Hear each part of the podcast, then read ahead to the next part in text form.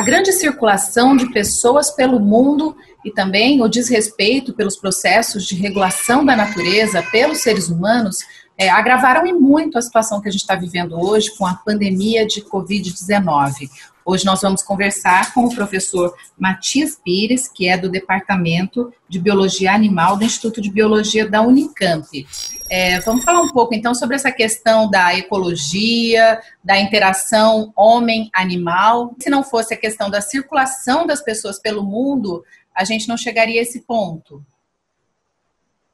Isso é, eu que agradeço a oportunidade de falar um pouco sobre esse tema tão uh, sério e tão em evidência nos dias, nas últimas semanas, né?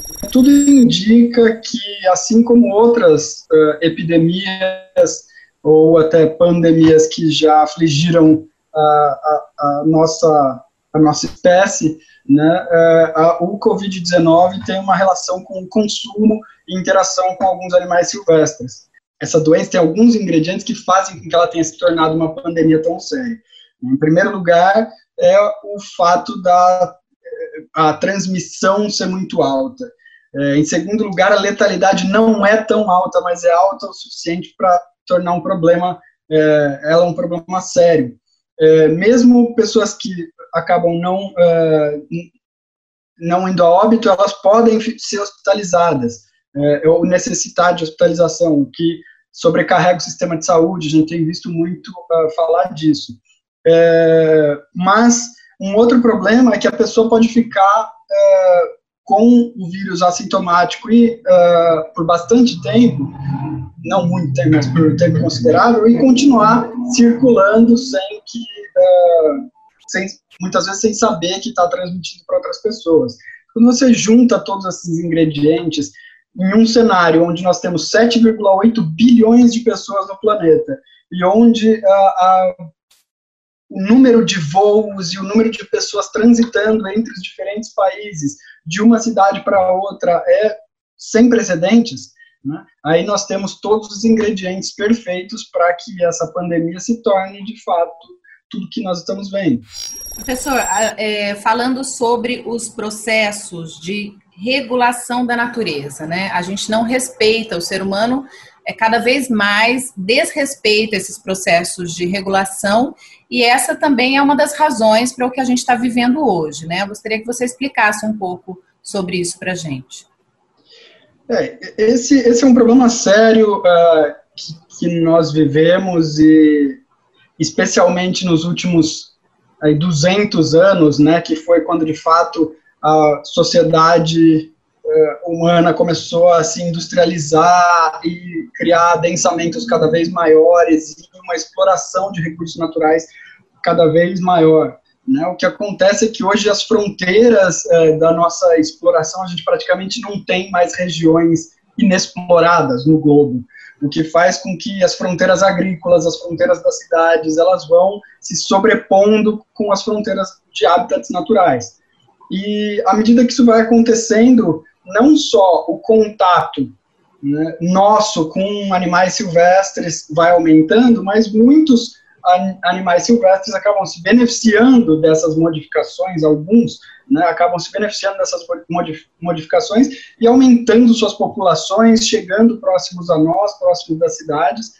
E uh, essa, essas alterações é, é, nos hábitats que nós promovemos e elas acabam é, modificando a forma como as populações naturais crescem e é, gerando uma série de consequências, é, às vezes, para a nossa saúde. Há uma série de doenças que têm uma relação muito estreita com essa forma como nós exploramos o ambiente né, e os sistemas naturais. Então, alguns exemplos uh, são essas zoonoses que são transmitidas por, uh, por carrapatos, por exemplo.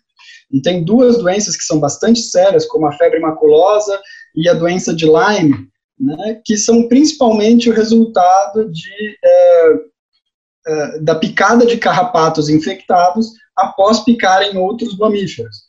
Né? Então, no Brasil, a gente tem o caso da febre maculosa, que é muito conhecido em alguns centros urbanos, e estaria associado a altas populações de capivara, por exemplo.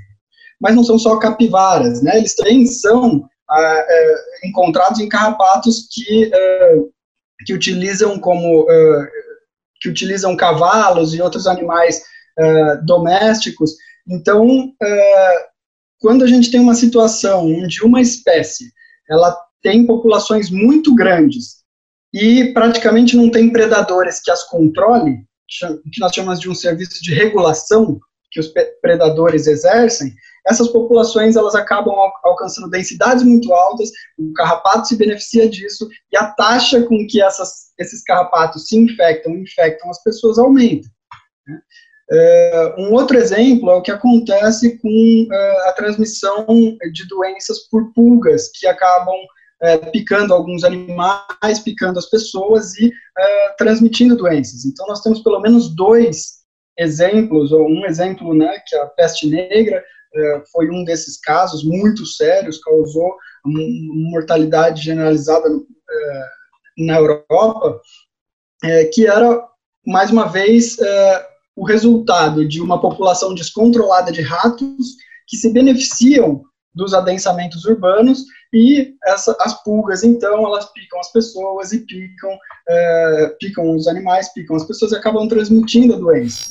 Então, se a gente não cuidar, professor, do, dessa regulação né, da natureza, se a gente não atentar para isso, as perspectivas não são das melhores, né? A gente pode vir a ter novas pandemias, né?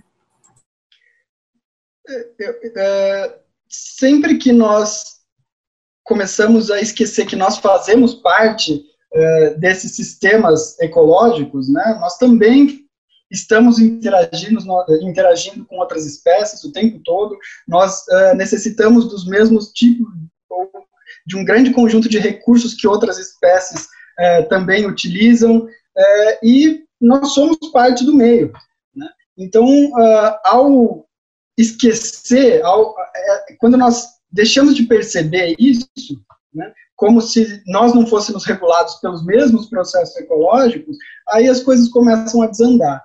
Então, é, todas as vezes, né, é, à medida que a gente continuar explorando de uma forma é, impensada é, os ambientes naturais, a gente vai. É só uma questão de tempo até que surjam novos problemas parecidos, novos tipos de epidemias, novas zoonoses, novas doenças. É, o grande desafio é, é da nossa da, da sociedade é compreender como que nós podemos diminuir os nossos impactos de maneira a manter esses serviços uh, naturais funcionando uh, e de maneira a se beneficiar disso, porque uh, nos sistemas naturais esses serviços de regulação de população, o predador controlando a presa, isso tudo já acontece. Né? Basta nós deixar, deixarmos isso acontecer. E o que a gente está vendo agora, a gente está vendo algumas notícias de melhora na questão ambiental, principalmente relacionada à emissão de poluentes, né? Uh, isso nesse momento grave, né, dessa, dessa pandemia, mas pode ter um efeito rebote, quer dizer, depois quando a situação voltar ao normal, o que é que pode acontecer quando a produção voltar? Porque em algumas situações também o que a gente está vendo é um afrouxamento né, de leis ambientais. Sim, uh, uh, existem. Esse é um momento onde toda a atenção está voltada para questões muito específicas uh, ligadas à pandemia e à tentativa de mitigar os efeitos dessa pandemia. Né?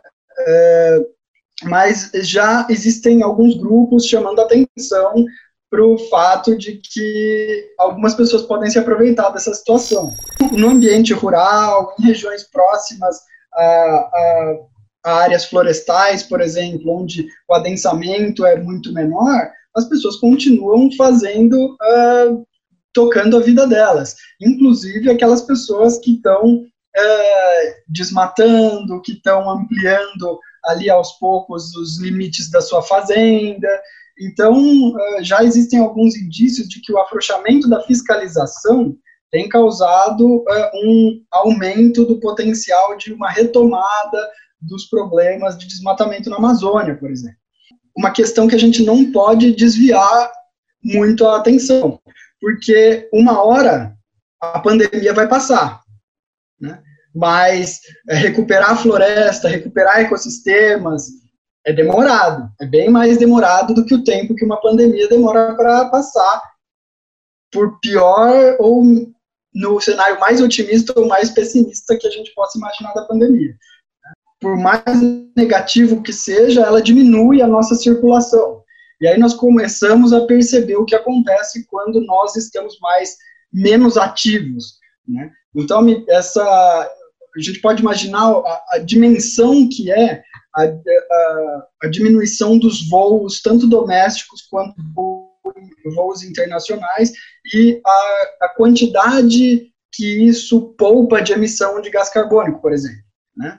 Então, a curto prazo, durante esse período, a gente vai ter uma diminuição da emissão de poluentes, com a diminuição das atividades industriais, vai ter uma diminuição é, em poluição atmosférica, em poluição é, da água, mas é muito provável que à medida que a pandemia for, uh, os efeitos forem diminuindo e as pessoas forem voltando à vida normal, né, isso vai voltar.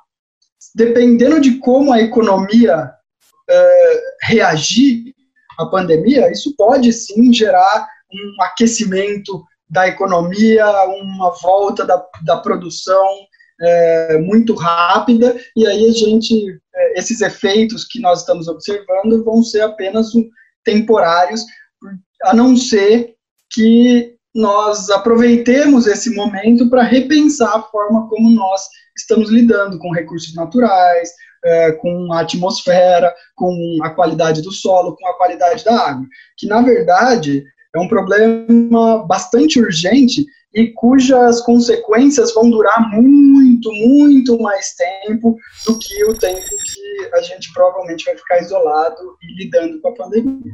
É, nós estamos aprendendo muitas coisas. Espero que esse aprendizado não seja só local, é, só de um país, mas seja uma, uma forma de refletir um pouco sobre a, que tipo de sociedade a gente está criando e que tipo de sociedade a gente quer viver. Eu acho que é uma grande, é uma oportunidade de repensar muitas coisas sobre nossos padrões de consumo e a forma como a gente lida com o meio ambiente.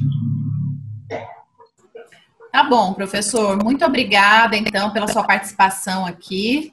É, a gente agradece bastante, viu? Eu que agradeço mais uma vez e quando precisar, estou disponível. A gente agradece, então, a participação do professor Matias Pires, do Instituto de Biologia da Unicamp. E se você tiver algum assunto que você gostaria de ver aqui sendo discutido pela gente, envie aqui para a gente nos comentários, tá bom? Até mais.